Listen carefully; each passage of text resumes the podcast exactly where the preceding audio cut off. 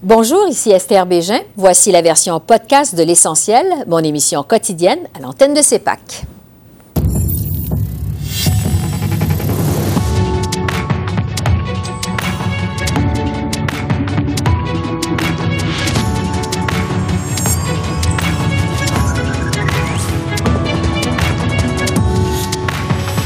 Ottawa s'entend avec Google sur les contributions versées aux médias canadiens. À trois semaines de l'entrée en vigueur de la loi C-18, nos journalistes font le point.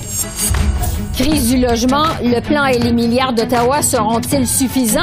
Marie-Josée Houle, défenseur fédéral du logement, répond à nos questions.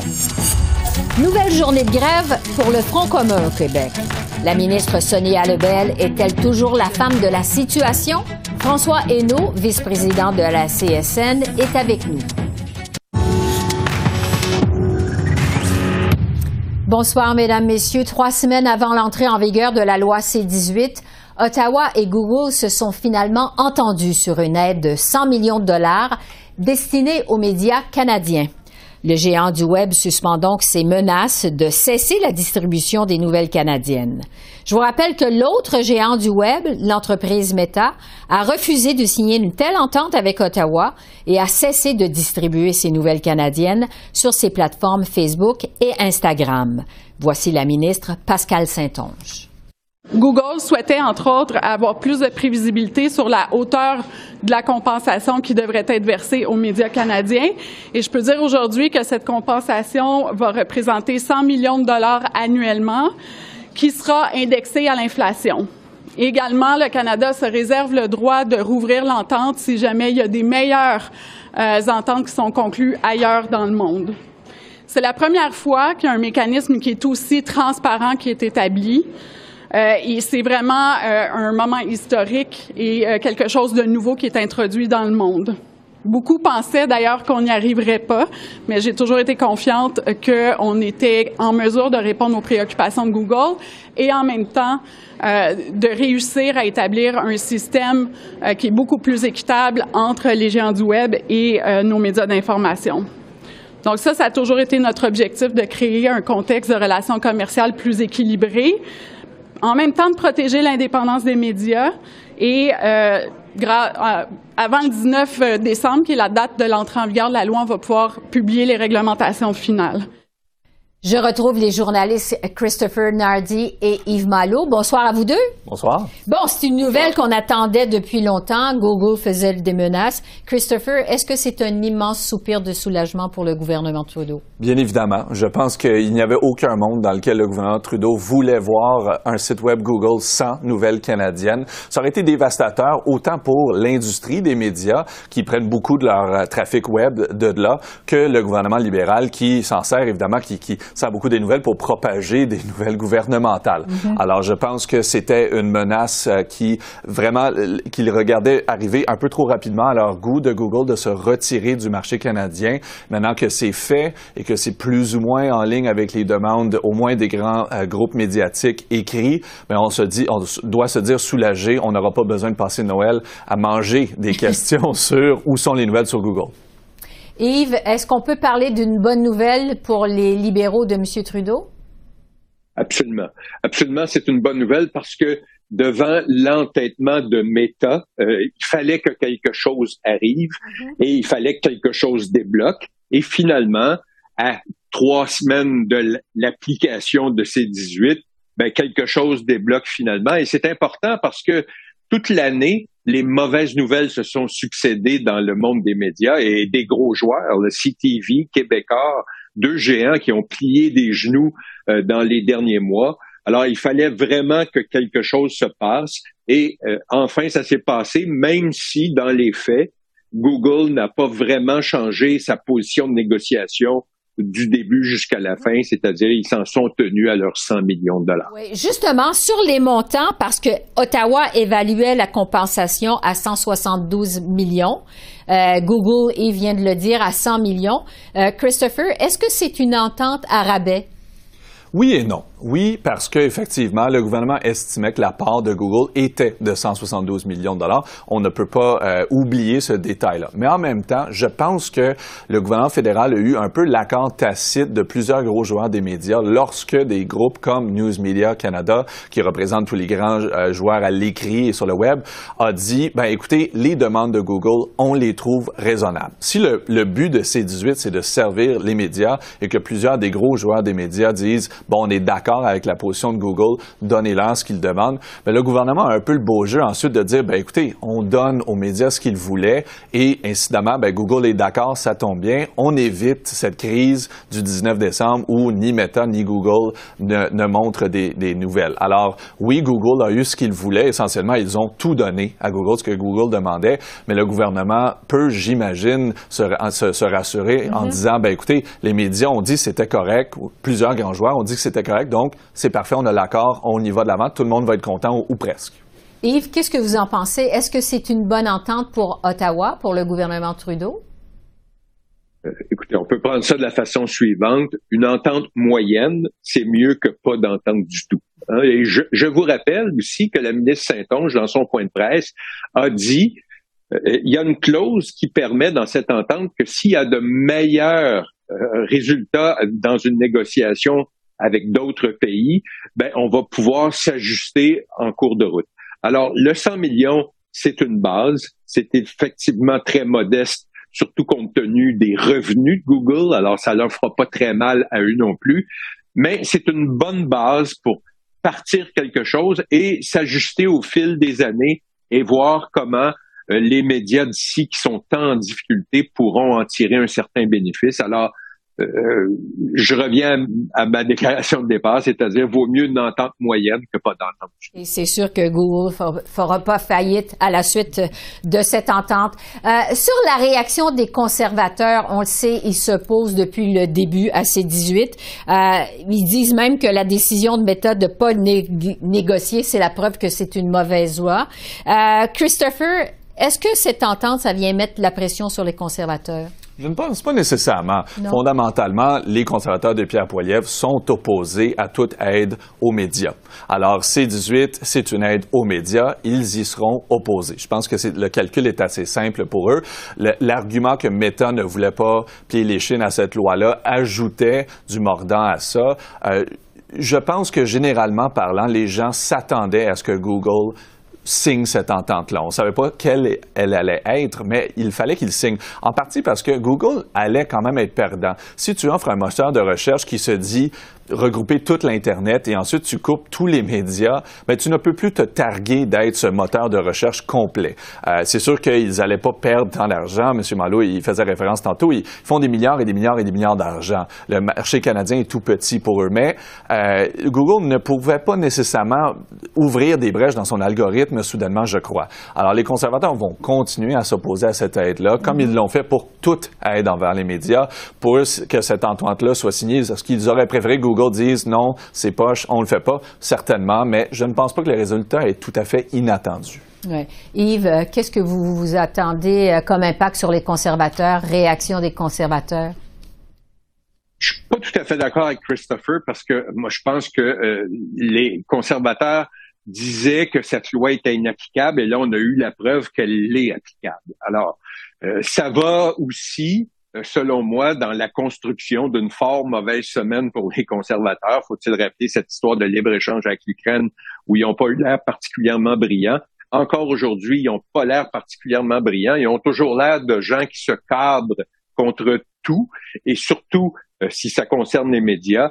Alors, moi, je pense que euh, en bout de ligne, les conservateurs ne sortent vraiment pas gagnants. Ils sortent même un peu égratignés de cette histoire-là parce qu'ils ont fait preuve de mauvaise foi concernant ces 18 du début jusqu'à la fin.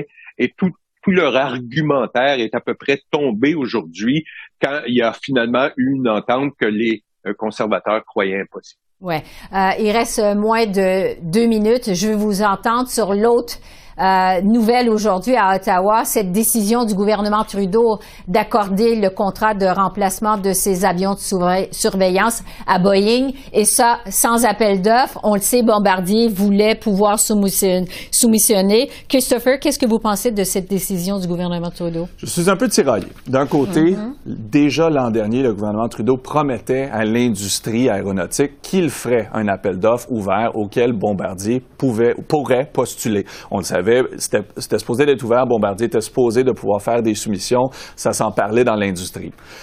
D'un autre côté, euh, Boeing a un avion qui existe, qui fait déjà ce travail-là, mais c'est sûr qu'il est entièrement fabriqué et basé, on peut dire, aux États-Unis, tandis que Bombardier, ben, cet avion, il existe, mais pas le modèle spécifique qui fait notamment la surveillance de sous-marins. Alors, le choix était un peu entre Boeing, qui a un avion qui pourrait être moindre potentiellement qu'une potentielle offre de Bombardier, mais Bombardier, l'offre n'existe pas tout à fait. Alors, un peu tiraillé, mhm. mais au final, moi, je vois cette décision de l'octroyer à Boeing sans appel d'offres comme une façon pour le gouvernement de un peu faire plaisir aux Américains qui en échange de pas trop nous marteler sur ce fameux 2% qu'on ne dépense pas en dépenses militaires euh, en étant membre de l'OTAN, ben écoutez, on peut se tourner et dire ben regardez, on vient vous accorder des contrats de milliards de dollars qui vont profiter vraiment beaucoup aux États-Unis, aux industries américaines et non pas à celles canadiennes.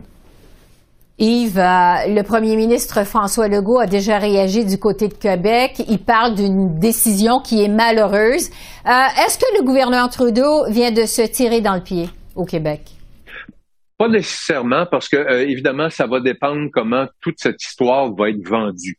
Parce que, je vous rappelle, qui vont annoncer en même temps un centre de recherche dans la grande région de Montréal euh, pour compenser un peu cette histoire-là. Mais évidemment, comme le disait Christopher, euh, le Canada avait le choix entre euh, un, avion qui existe et un avion qui existe sur papier seulement. Alors, si c'est bien vendu, si on explique que avec les alliés, avec le Five Eye, qui ont à peu près tous cet avion-là, là, celui de Boeing, ben, si on l'explique correctement, peut-être les gens vont comprendre. Mais je pense que François Legault n'avait pas le choix de dire qu'il était déçu parce que Bombardier est un fleuron québécois. On aurait aimé euh, qu'il puisse avoir son mot à dire dans l'histoire, mais dans les faits, l'avion qu'il proposait n'existe pas encore. Alors, ça, ça se défend. Christopher, Yves, merci beaucoup. Merci. Merci. Au revoir. Au plaisir.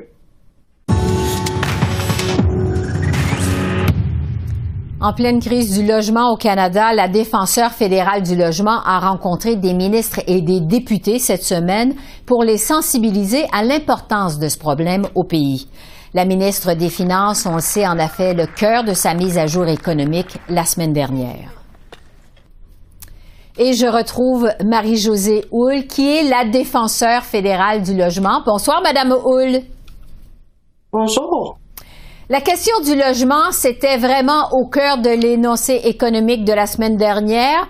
Euh, est-ce que le gouvernement Trudeau a pris trop de retard depuis 2015 et là, il est en mode rattrapage?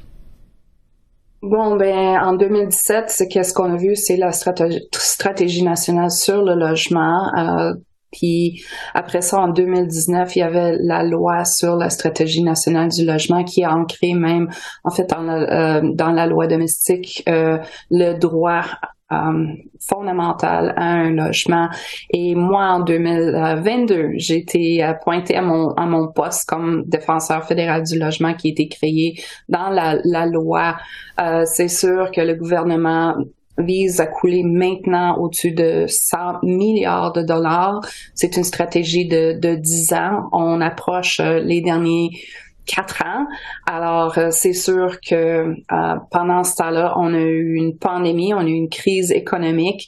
le taux d'inflation est a beaucoup augmenté, qui affecte les choses. Alors, dès le début de la stratégie nationale du logement en 2017, c'est sûr que les choses ont beaucoup changé. Euh, et, qu'on voit vraiment le résultat. Alors, euh, ça presse. Euh, on peut pas reculer en arrière, mais c'est sûr que ça presse vraiment pour faire couler les fonds, mm-hmm. mais, mais pour bien les diriger. Parce qu'encore, c'est toujours les fonds du peuple. Alors, c'est sûr qu'on ne veut pas se retrouver dans la même position d'ici 20 ans, dans une position de grosse crise de logement, surtout pour ceux qui sont en location et encore plus pour des groupes défavorisés, des gens qui se retrouvent dans des campements. On a des campements ici partout au pays, pas juste dans les grosses villes, surtout pas juste à Vancouver, mais, même dans le Grand Nord, comme j'ai bien confronté quand j'ai été visiter euh, les régions. Alors, euh, euh, il faut vraiment faire de quoi, mais il faut vraiment bien diriger ces fonds. Alors, qu'est-ce qu'on a vu? Dans les budgets, c'est c'est que l'argent coule beaucoup dans le, au marché privé parce qu'on parle de off, off, off, mais il faut vraiment viser la bonne off. Et quand on parle d'une crise, il faut vraiment regrouper et diriger tous les fonds possibles, puis commencer avec ceux qui en ont besoin de plus, qui est vraiment euh, aussi en ligne avec les droits de la personne. On commence toujours avec ceux qui en ont besoin de plus. Pour moi, les gens qui sont à location ou qui vivent l'itinérance, c'est ceux qui en ont besoin plus. Ouais. Dans l'énoncé économique de la semaine dernière, euh, Ottawa investit 15 milliards en prêts pour le logement locatif, mais comme on le sait, c'est seulement à partir de 2025-2026. Est-ce que ça arrive trop tard, ça? Bien, ce, bien premièrement encore, c'est pas juste euh, nous, on vise euh, le le logement locatif hors marché parce que si c'est le marché privé, il n'y a aucune garantie que ça va être abordable. Et encore, si le logement n'est pas abordable, s'il n'est pas accessible pour les gens, ça va pas alléger la crise économique. C'est pas encore annonce, juste une L'autre annonce de la ministre Freeland la semaine dernière, c'est ce 1 milliard pour du logement social, alors que vous le disiez, 235 000 Canadiens sont sans, sans abri. Vous parliez des itinérants il y a un instant. Euh, est-ce que ça va répondre aux besoins? C'est un début. C'est absolument un début. Euh, la recherche qu'on a fait, qu'on a commandité, démontre qu'il nous faut 4,4 millions de logements pour adresser le besoin et pas juste euh, le, désir d'achat. Alors puis ça vise vraiment euh, le besoin, les gens qui sont pas comptés, euh, surtout en contraste avec le rapport de la CHL. Alors on compte maintenant des personnes qui sont en situation d'itinérance, des personnes qui vivent dans des campements, des gens qui vivent dans des soins à long terme, des gens qui sont en prison. Alors ça, ça ces personnes-là sont jamais compté dans, dans les, les calculs politiques. Et quand on n'est pas compté, on compte pas. Est-ce que vous pensez que ces investissements qui s'ajoutent au congé de TPS sur la construction de logements locatifs, ce sont les bonnes mesures pour régler la crise du logement? C'est sûr que lorsqu'on on donne des exemptions, c'est de l'argent qui va pas rentrer dans le système qu'on pourra pas viser directement. Alors j'étais très contente de voir que l'exemption est maintenant euh, appliquée à la, construction de nouvelles habitations coopératives, mais quand que c'est des fonds publics euh, qui sont appliqués euh, à n'importe qui ou à tout le monde, euh, est-ce qu'il y a une garantie de résultat, surtout un résultat d'abordabilité? Alors encore, augmenter l'offre ne garantit pas une abordabilité. Vous avez rencontré cette semaine des députés, des ministres également pour les sensibiliser à la question du logement. Avez-vous senti qu'ils étaient à l'écoute de vos propos? Mais le but de, euh, de la rencontre, c'était vraiment pour regarder à mon rapport sur les conditions déplorables pour les, les Inuits dans le mm-hmm. Nord, dans deux régions. Et euh, c'était une très belle rencontre, en fait. Euh, c'est de, d'être confronté avec un tel rapport, surtout avec des photos euh, qui démontrent des conditions atroces que les gens sont forcés à, à vivre. ça ouvre les yeux ça, ça nous rend très humbles, puis j'ai beaucoup espoir qu'on va arriver à des solutions, mais aussi qu'on va arriver à des bons investissements et aussi en respectant le rôle euh, autonome des gouvernements inuits qui vont contrôler les dépenses et de viser les fonds pour mieux adresser les besoins de leur peuple. Vous parlez de conditions atroces de logement pour les Inuits. Qu'est-ce qui explique qu'Ottawa n'en fait pas encore assez? Bien, premièrement, c'est, c'est le manque d'investissement et de prendre les responsabilités des droits de la personne pour les Inuits de pas juste le gouvernement fédéral, mais des trois euh, des, des autres niveaux de gouvernement aussi.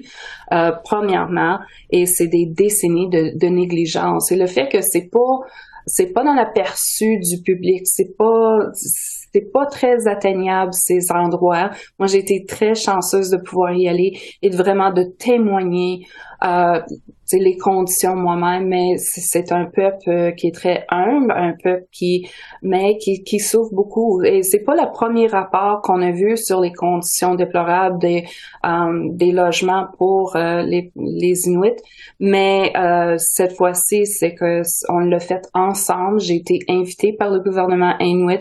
Ils m'ont montré qu'est-ce qu'ils voulaient que je voie.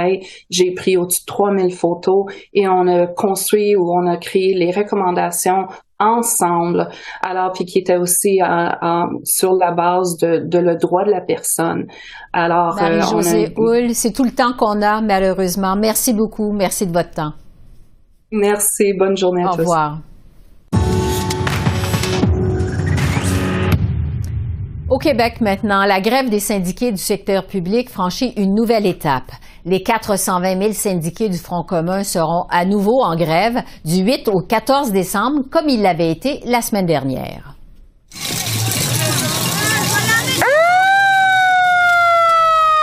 Sans entendre d'ici là, les écoles et les cégeps seront fermés et certains rendez-vous médicaux non urgents pourraient être reportés. Le premier ministre François Legault a demandé aux syndicats de faire preuve de plus d'ouverture aux tables de négociation. Ma priorité, c'est vraiment de régler les négos le plus vite possible. Et comme je l'ai dit la semaine dernière, on demande aux syndicats de venir s'asseoir avec nous. Je suis content de voir euh, la rencontre avec Sonia euh, cet après-midi. Je l'ai dit, on est prêt à bonifier financièrement notre offre d'augmentation. On proposait 14,8% d'augmentation. On est prêt à augmenter cette augmentation de salaire. Par contre, ce qu'on demande, c'est que ça profite aussi aux patients, aux élèves, qu'on améliore les services qu'on donne aux Québécois. Là-dessus, je retrouve François Hainaut, le vice-président de la CSN. Bonjour, Monsieur Hainaut. Bonjour, Mme Bégin.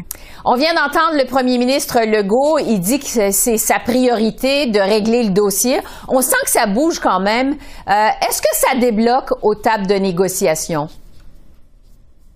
Ben, est-ce que débloquer, débloquer c'est un bien grand mot, mais minimalement il y a du mouvement, ce qu'on n'a pas vu là, depuis euh, depuis le début des négociations. Là. Donc on, on sent à certaines tables sectorielles que les choses avancent. On, on voit également la table euh, centrale que présentement avec l'arrivée du conciliateur, il y a quand même certains éléments que les gens discutent. Euh, je pense que le conciliateur a fait que de part et d'autre, les, nos comités de négociation ont des rééditions de comptes et ils doivent arriver aux tables de négociation avec des explications sur nos demandes respectives pour essayer de créer un certain mouvement. C'est ce qui se passe présentement. Donc, euh, je vous dirais qu'on est loin de la coupe aux lèvres, mais minimalement, il y a du mouvement et ça bouge présentement. Donc, euh, je crois que euh, moi, je crois encore la possibilité d'avoir un règlement là, pour l'ensemble des 420 000 travailleurs travailleurs du Fonds commun avant les fêtes. Ouais, parce que justement, le Front commun, vous avez annoncé hier sept journées de grève supplémentaires à partir euh, du 8 décembre. Évidemment, ça met beaucoup de pression sur le gouvernement. Euh, quelles sont les chances d'en venir à une entente d'ici là, d'ici le 8 décembre, vous pensez? Ah, le d'ici le 8 décembre, je pense que les chances sont quand même assez minces, là, mais je vous dirais, euh, on parle de, de 10 jours, de, de 8 jours. Je pense que c'est assez mince, mais on espère, euh, on espère, mais est-ce que est-ce que les chances pour régler d'ici Noël sont bonnes? Moi, je crois que oui, là. Mais euh, écoutez, ça se peut d'ici le 8 décembre, mais compte tenu de l'état des tables présentement, ça prendrait vraiment des avancées significatives là, de la part du gouvernement. Mais j'y crois encore pour les fêtes. Et, d'ailleurs, on a convoqué l'ensemble, l'ensemble du Fonds commun a convoqué l'ensemble de ces syndicats les 18 et 19 décembre. Euh, pour les rencontrer, pour effectivement être capable peut-être d'entériner l'entente de principe si, euh, si entente il y a d'ici ce temps-là. Oui.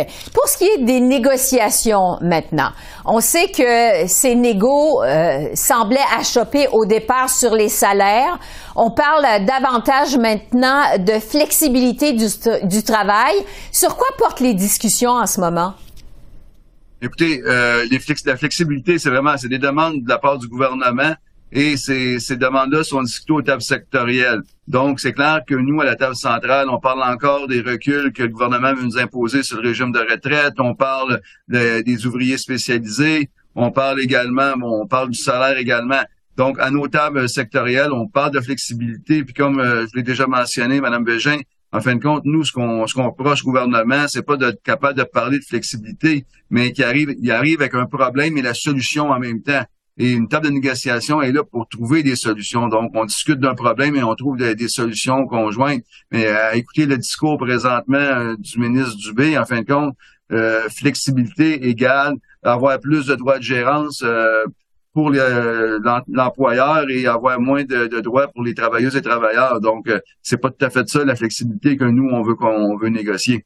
Oui, parce que euh, le ministre de la Santé, M. Dubé, en a surpris quand même plusieurs en proposant de rebrasser donc les catégories d'emploi des 330 000 euh, travailleurs du réseau de la santé, alors qu'on est comme ça en pleine négociation. quelle est votre réaction à ça? Écoutez, euh, vous comprendrez que je suis pas le porteur de la, loi 15 à la CSN, mais notre réaction depuis le début, mais, non, mais quand même depuis le début, euh, bon, le ministre Dubé a sorti son projet de loi au mois de mars, lorsque, à l'échéance des conventions collectives euh, des travailleurs et travailleurs du secteur public.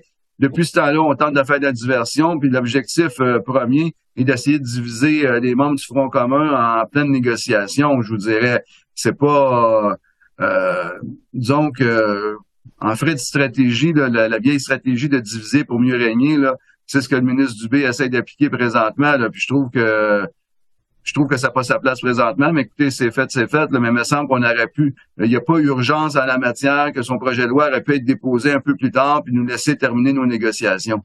Ouais. Un mot sur la présidente du Conseil du Trésor maintenant, parce que l'opposition officielle à Québec a réclamé hier que le dossier soit carrément retiré des mains de Madame Lebel après votre annonce justement de journée de grève supplémentaire. Est-ce que vous pensez que Madame Lebel est toujours la personne de la situation? écoutez, je donnerai deux réponses. La première réponse, c'est que euh, ça fait 29 ans que je négocie et on fait avec les vis-à-vis qu'on a. Donc, on c'est pas à nous à, savoir qui, qui doit être là, comme eux, c'est pas à eux de décider qui va être là. Une fois que j'ai dit ça, Madame Labelle, présentement, euh, on l'a vu, à tout le monde en parle cette semaine. Moi, je pense que euh, je vois pas qui pourrait faire mieux dans le gouvernement de la CAC présentement que Madame Lebel comme euh, présidente du Conseil du Trésor. Moi, je vous dirais que euh, tant qu'à moi, je, serais dans l'opposition officielle, je courrais beaucoup plus avec après M. Drainville et M. Dubé, qui n'arrêtent pas de mettre du sable dans l'engrenage ou euh, du verglas lignes présentement, qui laissent donc Mme, euh, Madame Lebel travailler avec euh, les porte-paroles du Front commun, puis ça, ça serait peut-être mieux. Parce qu'à un moment donné, bon, on vient d'en parler, là, les, euh, les, déclarations du ministre Dubé qui dit qu'il faut faire donner plus de droits aux travailleurs, moins aux syndicats, euh, les mises en scène euh, après les chansons de M. Drainville, maintenant c'est la mise en scène avec les grosses larmes qu'on va perturber l'ensemble des, des enfants au Québec à, cause de nos grèves. Moi, je pense qu'on qu'ils devraient s'en concentrer à, faire leur job et nous laisser tranquilles à négocier présentement. Ouais.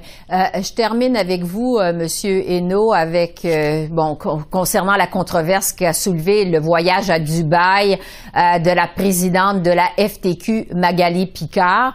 Euh, qui fait aussi partie du Front commun, la FTQ. Euh, bon, Madame Picard avait décidé de participer à COP 28 en pleine négociation du Front commun. Euh, elle a finalement coupé court à son voyage. Elle est maintenant de retour au pays. Qu'est-ce que vous avez pensé de cette décision de votre collègue de la FTQ?